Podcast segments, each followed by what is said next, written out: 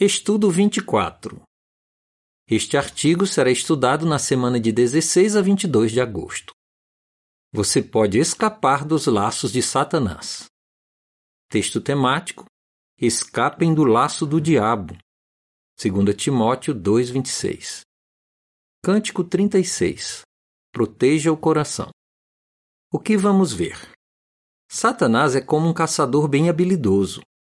Ele tenta apanhar todos nós nas armadilhas dele, não importa quanto tempo já estejamos servindo a Jeová. Neste estudo, vamos aprender como Satanás tenta usar o orgulho e a ganância para destruir nossa amizade com Deus. Também vamos aprender com os exemplos de alguns que caíram nas armadilhas do orgulho e da ganância e veremos como evitar esses mesmos laços. Parágrafo 1. Por que podemos comparar Satanás com um caçador? O caçador tem apenas um objetivo: capturar ou matar sua presa. Para isso, ele pode usar vários laços ou armadilhas, como um dos falsos amigos de Jó observou. O que um caçador faz para atrair um animal para o seu laço? Ele estuda o animal. Para onde ele vai? Do que ele gosta?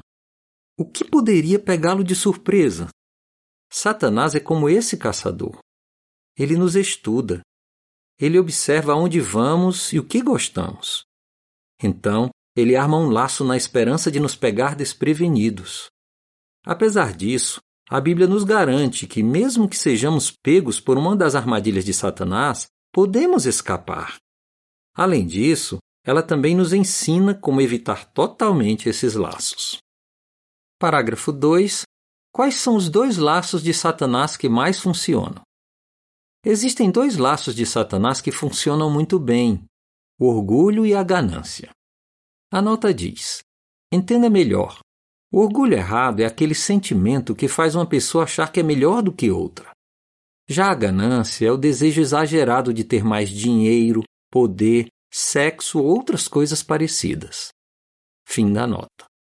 Satanás já usa esses defeitos de personalidade há milhares de anos. Ele é como um passarinheiro que atrai sua presa para dentro de uma armadilha ou para dentro de uma rede. Mas nós não precisamos ser pegos por Satanás. Por que não? Porque Jeová já nos revelou quais são as táticas que Satanás usa. A seguir, uma descrição das imagens relacionadas com o parágrafo 2. Motivado pelo orgulho, um irmão se recusa a seguir uma orientação. Uma irmã que já comprou muitas coisas sente vontade de comprar ainda mais. A legenda da imagem diz: Dois dos laços de Satanás que mais funcionam são o orgulho e a ganância. Parágrafo 3. Por que Jeová colocou exemplos da vida real na Bíblia? Jeová nos ensina como não cair nos laços do orgulho e da ganância. Um dos modos de ele fazer isso é usando exemplos da vida real. Neste estudo, vamos ver alguns deles você vai perceber que Satanás conseguiu enlaçar até mesmo pessoas que já serviam a Jeová por muito tempo.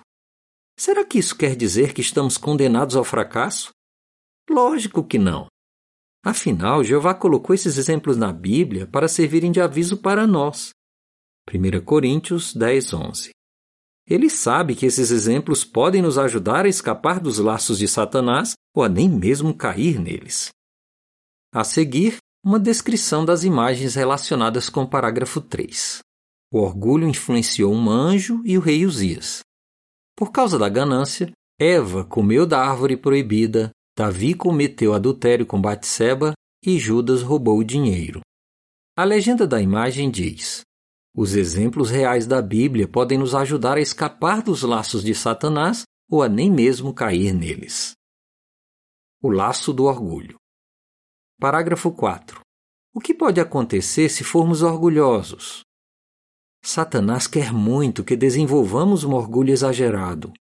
Ele sabe que se deixarmos o orgulho nos dominar, nos tornaremos como ele e perderemos a chance de ter vida eterna. É por isso que o apóstolo Paulo disse que existe o perigo de uma pessoa se encher de orgulho e cair no julgamento aplicado ao diabo. 1 Timóteo 3, 6 e 7 isso pode acontecer com qualquer um de nós, não importa se somos novos na verdade ou se já estamos servindo a Jeová por muitos anos. Parágrafo 5. De acordo com Eclesiastes 7, 16 e 20, Como uma pessoa poderia mostrar orgulho? O orgulho é uma forma de egoísmo. E Satanás tenta nos transformar em pessoas egoístas. Ele quer que nos concentremos mais em nós mesmos do que em Jeová, especialmente se passamos por algum problema. Por exemplo, já o acusaram de algo que você não fez? Ou já foi tratado de uma forma injusta? Satanás ia amar ver você culpando a Jeová ou a seus irmãos. Ele quer que você ache que a única solução é fazer as coisas do seu jeito, em vez de seguir as orientações que Jeová dá em sua palavra. Eclesiastes 7,16 diz: Não seja justo demais nem excessivamente sábio. Por que deveria causar ruína a si mesmo? O versículo 20 diz: Pois não há nenhum homem justo na terra que sempre faça o que é bom e nunca peque. Parágrafo 6 que você aprendeu do exemplo de uma irmã na Holanda? Veja o que aconteceu com uma irmã na Holanda. Ela ficou irritada com os defeitos dos irmãos da congregação e decidiu que não ia mais tolerar aquilo. Ela conta: Eu me sentia muito sozinha e não conseguia mudar minha atitude.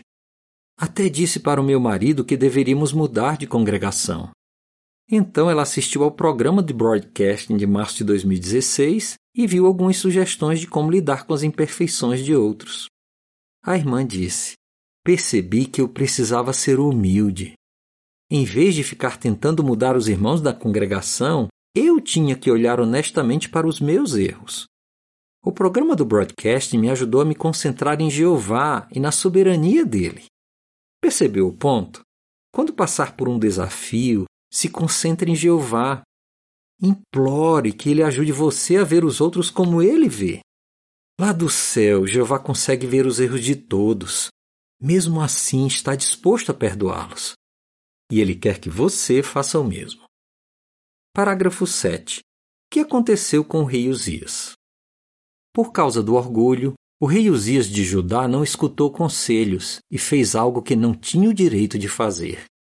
Uzias era um homem muito capacitado, ele era bem sucedido em campanhas militares, em projetos de construção e na agricultura. O verdadeiro Deus o fazia prosperar. Segundo Crônicas 26, 3 a 7 e 10. Mas a Bíblia diz: No entanto, assim que se tornou forte, seu coração ficou arrogante para a sua própria ruína. Jeová já tinha deixado claro na lei que apenas os sacerdotes tinham o direito de oferecer incenso no templo. Mas o rei Uzias, achando que tinha esse direito, entrou no templo e ofereceu incenso. Jeová não gostou nada daquilo e atingiu aquele homem orgulhoso com lepra. Uzias continuou leproso para o resto de sua vida. Segundo Crônicas 26, 16 a 21. Parágrafo 8. De acordo com 1 Coríntios 4, 6 e 7, o que pode nos ajudar a não nos tornar orgulhosos? Será que o orgulho pode ser um laço para nós, assim como foi para Uzias? Veja o exemplo de José. Ele era um empresário de sucesso e um ancião respeitado por todos. Ele fazia discursos em assembleias e congressos, e até mesmo o superintendente de circuito procurava para pedir conselhos. Mas José admitiu: Eu confiava demais nas minhas habilidades e na minha experiência. Deixei Jeová totalmente de lado. Eu me achava forte, então não escutava os avisos e conselhos de Jeová. José cometeu um pecado grave e foi desassociado. Alguns anos atrás ele foi readmitido. Hoje José reconhece: Jeová me ensinou que o importante não é ter um título, mas sim fazer o que ele pede de nós. Nunca devemos esquecer que todos os nossos talentos e nossos privilégios são presentes de Jeová. 1 Coríntios 4, 6 e 7 diz: Irmãos, eu apliquei essas coisas a mim mesmo e a Apolo para o bem de vocês, a fim de que, por meio do nosso exemplo, aprendam a regra. Não vão além das coisas que estão escritas, a fim de que não fiquem cheios de orgulho, tomando partido de um contra o outro. Pois quem torna você diferente dos outros? Realmente, o que você tem que não tenha recebido? Se você de fato recebeu tudo o que tem, por que se gaba como se não tivesse recebido? Se formos orgulhosos, Jeová nunca vai nos usar. O laço da ganância. Parágrafo 9. O que a ganância motivou Satanás e Eva a fazer? Quando pensamos em ganância, é bem provável que logo lembremos de Satanás, o diabo. Ele talvez tivesse muitas responsabilidades importantes. Afinal, ele era um dos anjos de Jeová. Mas Satanás queria mais. Ele queria receber a adoração que só Jeová merece. Satanás quer que nos tornemos como ele. Então ele tenta nos convencer a ficar descontentes com o que temos. A primeira vez que Satanás usou essa tática foi quando conversou com Eva. Jeová tinha providenciado uma quantidade enorme de alimentos deliciosos para Eva e para o marido dela. Eles podiam comer de toda a árvore do jardim, menos de uma. Gênesis 2,16. Mesmo assim, Satanás conseguiu fazer Eva acreditar que ela precisava comer o único fruto que ela não podia. Eva não deu valor ao que ela já tinha ela queria mais. E nós sabemos qual foi o resultado disso. Eva cedeu ao pecado e por fim morreu. Parágrafo 10. Como o rei Davi foi enlaçado pela ganância? Por causa da ganância, o rei Davi esqueceu tudo que Jeová já tinha dado para ele: riqueza, fama e a vitória em muitas guerras. Davi reconhecia que os presentes de Deus eram numerosos demais para relatar e era muito grato por isso. Salmo 40, 5. Mas em certo momento, Davi esqueceu o que tinha recebido de Jeová. Ele não estava contente, ele queria mais. Embora tivesse outras esposas, Davi começou a desenvolver no coração um desejo errado pela esposa de outro homem. A mulher era Batseba e seu marido era Urias o Itita. Movido pelo egoísmo, Davi teve relações sexuais com Batseba e ela ficou grávida. E como se não bastasse o pecado do adultério, Davi ainda arrumou um modo de Urias ser morto. O que é que Davi tinha na cabeça? Será que ele achou que Jeová não estava vendo? Aquele servo fiel de Jeová cedeu à ganância e ao egoísmo e pagou um preço muito alto por isso. Mas felizmente, Davi confessou seu erro e se arrependeu, ele sem dúvida se sentiu muito grato por ter recebido o perdão de Jeová. Parágrafo 11. De acordo com Efésios 5, 3 e 4, o que vai nos ajudar a não cair no laço da ganância. O que aprendemos do exemplo de Davi? Um modo de não cairmos no laço da ganância é sempre sermos gratos por tudo que Jeová já nos deu. Efésios 5, 3 e 4 diz: A imoralidade sexual, todo tipo de impureza e a ganância não sejam nem mesmo mencionadas entre vocês, assim como é próprio de pessoas santas, nem conduta vergonhosa, nem conversa tola, nem brincadeiras obscenas, coisas que não são apropriadas. Mas em vez disso, deem graças. Devemos estar contentes com as coisas que temos. Quando começamos a dirigir um estudo, geralmente sugerimos que o estudante pense todo dia numa bênção que recebeu de Jeová e agradeça a Jeová por ela. Se o estudante fizer isso durante uma semana, no final vai ter conseguido orar sobre sete assuntos diferentes. O que acha de fazer isso também? Meditar em tudo que Jeová faz por você vai ajudá-lo a ser sempre grato. Se você for grato, você vai se sentir contente com o que tem. E se estiver contente com o que tem, você não vai cair no laço da ganância. Parágrafo 12. O que a ganância levou Judas Iscariotes a fazer? A ganância fez Judas Iscariotes se tornar um traidor desprezível. Mas ele não era assim no começo. Afinal, Jesus o tinha escolhido como um apóstolo. Judas devia ser alguém competente e confiável. Tanto é que ele ficou responsável por cuidar da caixa de dinheiro. Jesus e os apóstolos usavam esse dinheiro para cuidar das despesas que tinham em seu trabalho de pregação. De certo modo, o dinheiro dessa caixa era como os donativos que hoje fazemos para a obra mundial. Mas em certo momento, Judas começou a roubar aquele dinheiro, mesmo tendo ouvido Jesus falar tantas vezes sobre o perigo da ganância. Judas ignorou totalmente esses avisos. Parágrafo 13. Quando a ganância de Judas ficou evidente? A ganância de Judas ficou evidente pouco antes de Jesus ser morto. Jesus e seus discípulos, incluindo Maria e a irmã dela Marta, tinham sido convidados para ir à casa de Simão, o leproso. Durante a refeição, Maria se levantou e derramou sobre a cabeça de Jesus um óleo perfumado muito caro. Judas e os outros discípulos ficaram muito bravos. Os outros discípulos talvez achassem que o dinheiro poderia ser melhor usado no ministério. Mas Judas tinha uma intenção diferente. Ele era ladrão e queria roubar dinheiro da caixa. Mais tarde, motivado pela ganância, Judas traiu Jesus pelo preço de um escravo. Parágrafo 14. Como um casal colocou em prática a lição encontrada em Lucas 16, 13.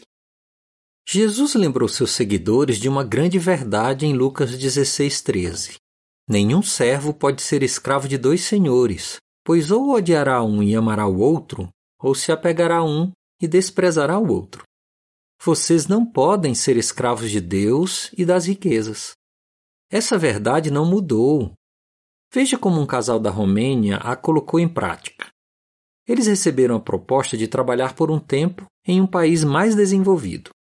Eles contam: Nós tínhamos feito um enorme empréstimo no banco. Então achamos que esse emprego era uma bênção de Jeová. Mas havia um problema. Esse emprego iria atrapalhar o serviço deles a Jeová. Então o casal leu o artigo Mantenha a lealdade com o coração unificado, na sentinela de 15 de agosto de 2008. O casal conta: Se o nosso motivo para trabalhar em outro país fosse ganhar mais dinheiro, isso mostraria que a nossa amizade com Jeová estava em segundo lugar. Nós tínhamos certeza de que a nossa espiritualidade seria prejudicada. Então eles rejeitaram a proposta. O resultado? O marido encontrou em seu próprio país um emprego que pagava exatamente o que eles precisavam. A esposa diz: a mão de Jeová nunca é curta. O casal está muito feliz de ter escolhido Jeová e não o dinheiro como seu senhor. Não caia nos laços de Satanás. Parágrafo 15. Por que podemos ter certeza de que é possível escapar dos laços de Satanás? E se descobrirmos que caímos nos laços do orgulho ou da ganância?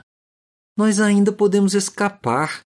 Paulo disse que os que foram apanhados pelo diabo ainda poderiam escapar dos laços dele. Foi o que aconteceu com Davi. Ele ouviu a repreensão de Natã, se arrependeu e recuperou sua amizade com Jeová.